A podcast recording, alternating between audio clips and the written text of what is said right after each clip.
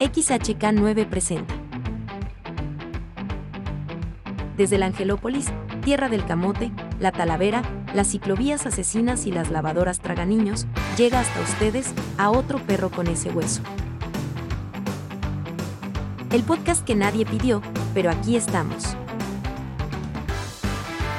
Omar Durán, experto en comportamiento canino, habla de todo lo relacionado con tu mejor amigo.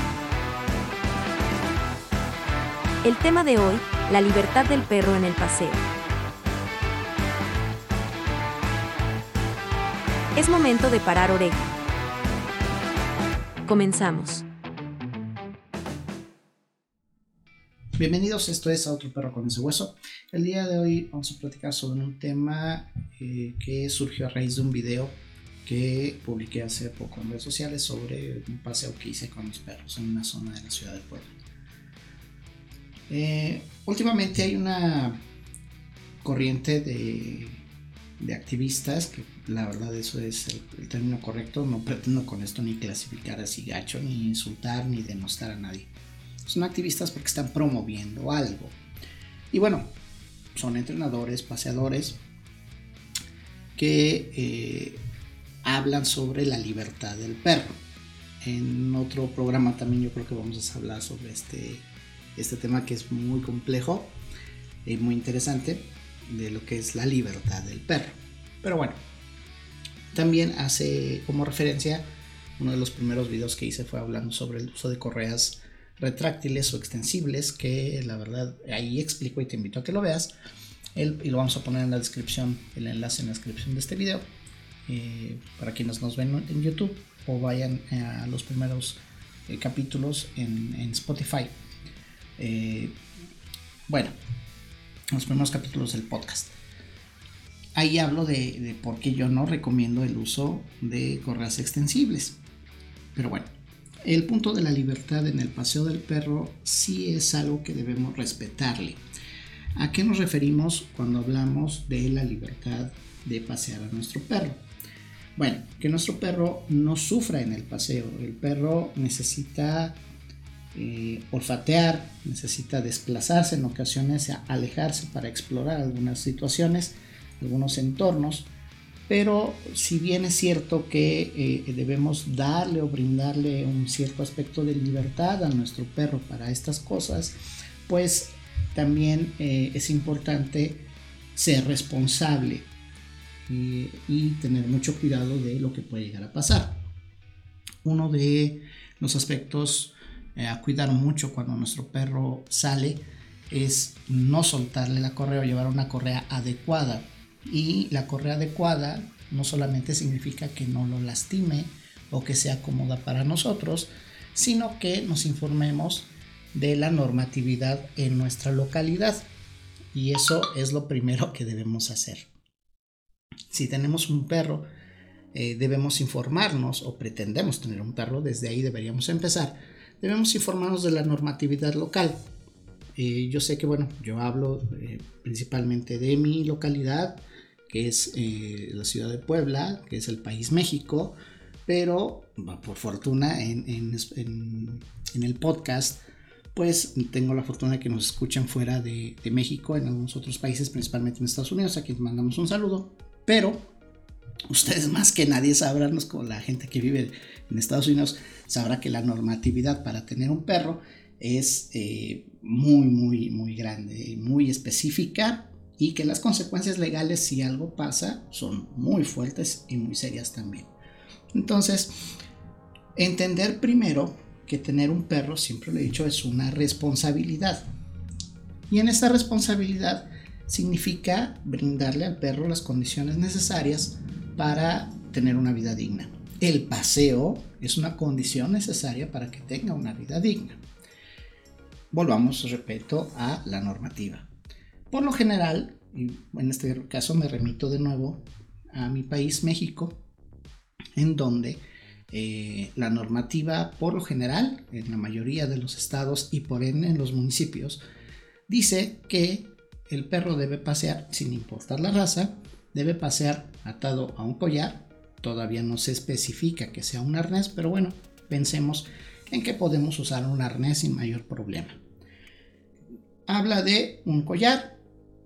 En algunos casos ya se especifica el tipo del el tema del arnés atado a una correa de no más de 1,80 metros, es decir, un metro con 80 centímetros. Esa es por una de las principales razones en las que yo no le, eh, le recomiendo a mis clientes o a mis, amigos, pues el uso de una correa extensible que puede llevar 5, bueno, 3, 5, 7, 10 metros, ¿no? Hay que saber para qué y cuándo la vamos a usar. Para los paseos no es muy recomendable. Eh, repito bien el capítulo donde hablo de ese tema. Pero bueno, una vez, primero lo que tenemos que tomar en cuenta, repito, para pasear a nuestro perro es la normativa. ¿Qué me pide la autoridad como requisito para poder sacar a mi paseo a la vía pública? ¿Ok? Pública.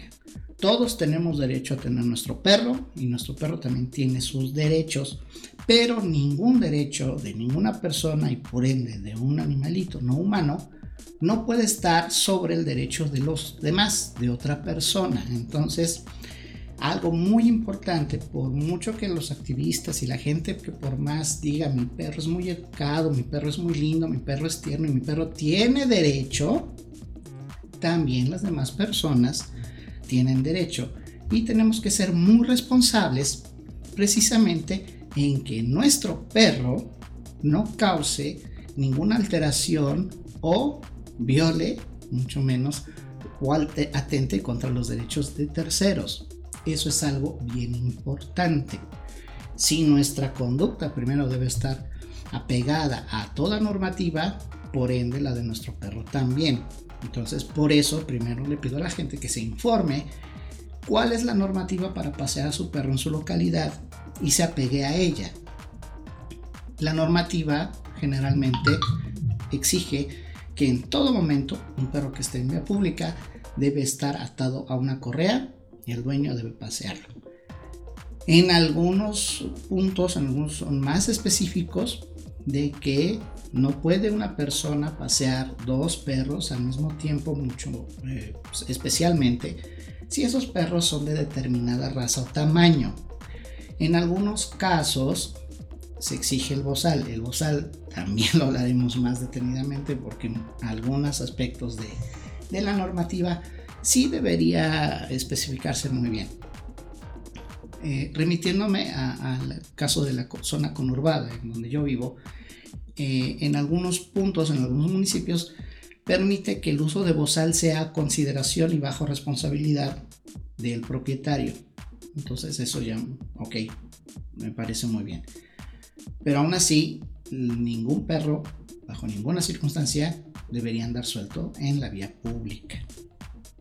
Entonces, aquí choca eh, el derecho, la normativa, eh, la ley, con el derecho individual de las personas y obviamente eh, de alguna manera el derecho también que tiene como ser vivo el perro de en algún momento poder explorar libremente sin, atado, sin estar atado a una correa. Para esto existen lugares.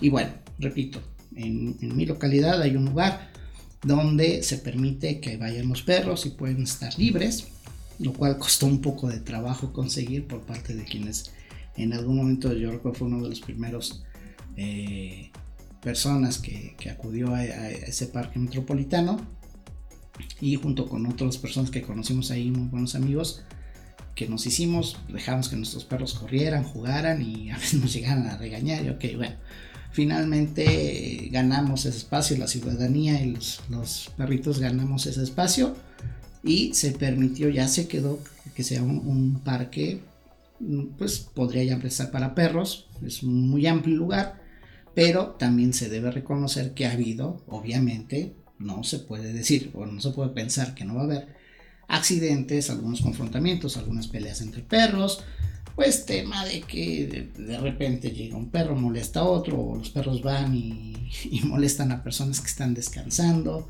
Entonces, eh, por eso es importante que un perro cuando va a estos lugares no vaya a experimentar como tal, sino que ya lleve previo un trabajo de educación, de entrenamiento de, un cierto nivel de obediencia, por lo menos que acuda al llamado sin, sin tanto problema y que no sea, que no tenga conductas eh, pues destructivas o agresivas o demasiado efusivas, porque a veces también con el simple hecho de que un perro le brinque a las personas, pues podría causar desde una molestia hasta que puede causar un pequeño arañón accidental o incluso tirar a otra persona y entonces estamos hablando de que nos podemos meter en algún problema. Por eso es importante saber si hay algún lugar en donde tú puedes llevar en tu localidad a pasear a tu perro y soltarlo. Y el soltarlo implica una responsabilidad muy grande a la que tú, cual tú tienes que estar preparado. Desde que el perrito puede tener un accidente como cortarse una patita porque no se fijó, nadie se dio cuenta que había un objeto ahí tirado, este, un vidrio, un, clavo, una púa, una espina de algún, alguna vegetación ahí espinosa. Entonces, eso es bien importante que nosotros eh, observemos el entorno donde estamos dispuestos a soltar a nuestro perro y eh, seamos cuidadosos en todo momento. Pero volviendo al tema central de que mucha gente hoy habla de la libertad del perro y del derecho que tiene el perro a, eh, salir, a explorar por, por, sí mismo y no estar atado a una correa. Sí, debo conceder que tienen razón, pero me remito al punto anterior. Todo tiene que llevar un equilibrio y no podemos con el, eh, con el pretexto de que el perro tiene derecho, porque en eso estoy totalmente de acuerdo. Pero decir que el perro tiene derecho a ser libre para soslayar la irresponsabilidad de no llevar correa, de no levantar tus heces, o de que pase lo que pase, pues no es mi bronca, o sea, no, eso no podemos pensar. Tampoco podemos pensar que todos los perros son bien educados y que todos los perros se van a llevar bien y pues lamentablemente eso no pasa ni con los seres humanos. Entonces, tenemos que tener mucho cuidado y mucha conciencia en, este sentido, mucha responsabilidad. Eh, que el perro experimente, olfatee, conozca otros, otros perritos es bueno y es necesario para su calidad de vida. Eh, pero hay que estar conscientes que no todos los perros se llevan bien, que no todos los perros están bien educados porque no todos los dueños o tenedores, adoptantes, como se les quiera llamar en distintas partes del mundo, son responsables lo suficiente para hacerse cargo de una buena educación y una buena socialización de sus perros. Quienes hemos trabajado con perros con problemas de agresión, entendemos que, pues sí, en cierto sentido, no es culpa propia del perro, pero somos nosotros los humanos los que debemos controlar o bien eh, prevenir que haya este tipo de accidentes. Si tienes un perro que muestra ciertas conductas que pueden ser demasiado invasivas para con otras personas, invasivas con otros perros, y esto puede acarrear una, una confrontación entre ellos, asesórate con un profesional. Repito, primero siempre con los amigos veterinarios para que eh, revisen su estado de salud que podría en algún momento alterar su comportamiento y si está sano y está completamente bien, entonces ya acudes con un eh, especialista en comportamiento, con un entrenador, con un educador para que te ayude a resolver estos problemas de convivencia y de capacidad, desarrollar las capacidades sociales de tu mejor amigo.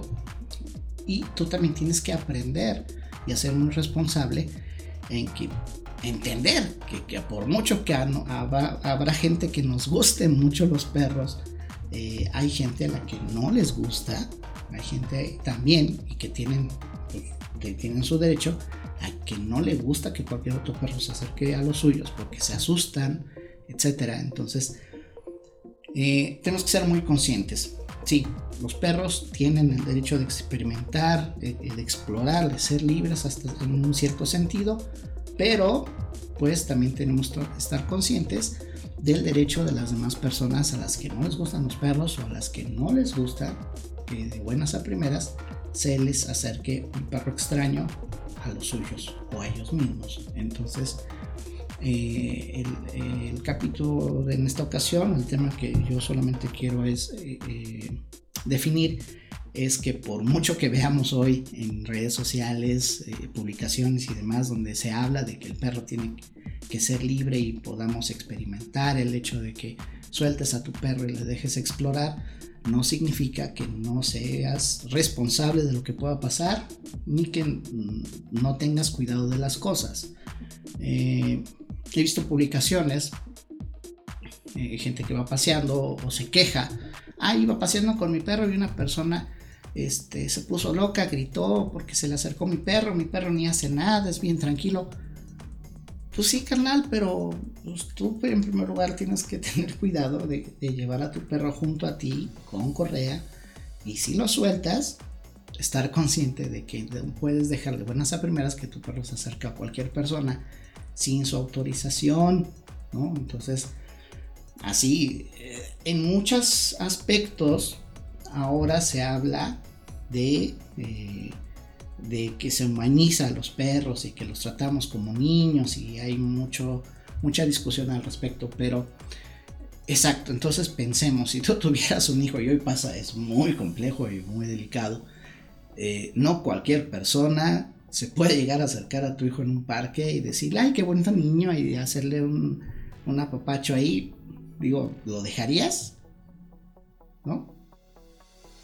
Entonces, eh, vivimos en una época muy compleja, muy sensible, eh, más allá de esta discusión banal de, la generación de cristal y estas cosas y que la gente se ofende por todo, simplemente pensemos, no voy a meter en eso, simplemente pensemos en que de, los demás tienen derecho a pensar distinto a nosotros y tenemos que respetar eso.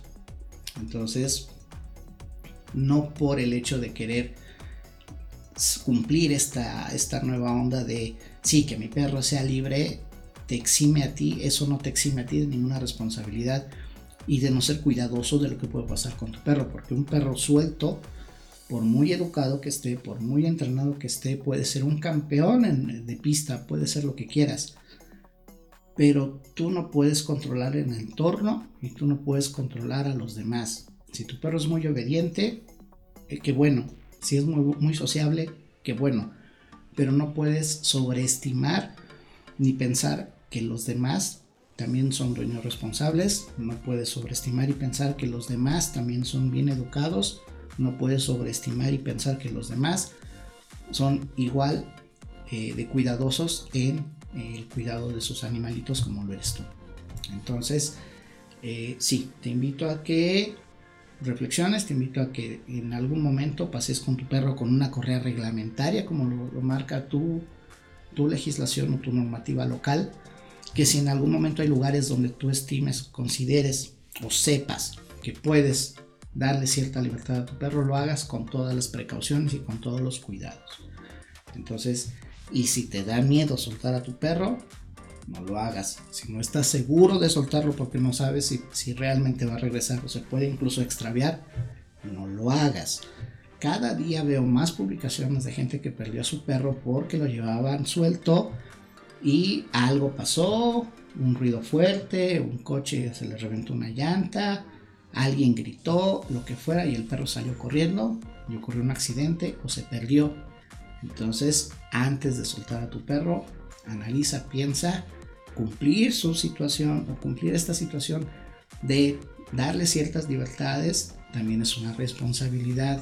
Una libertad y un derecho implica responsabilidad. Entonces, no simplemente por querer hacer esto de que mi perro sea libre, causes un problema mayor o ocurra una desgracia donde puedes perder a tu mejor amigo. Vamos a ver este tema hasta hoy. Muchísimas gracias por su atención. Esto es Autoperro con ese hueso. Hasta la próxima. Se nos acabaron los datos y tenemos que ir al Oxxo para hacer una recarga. Pero al igual que Thanos, somos inevitables, así que prepárate porque aunque no quieras, estaremos de regreso la próxima semana para seguir hablando de perros. Recuerda seguir cuidándote del bicho, usa cubrebocas y si no pues ni modo, te vamos a extrañar. Yo, soy Kira y te mando todo, todo, todo, lo que me sobra. Chaito.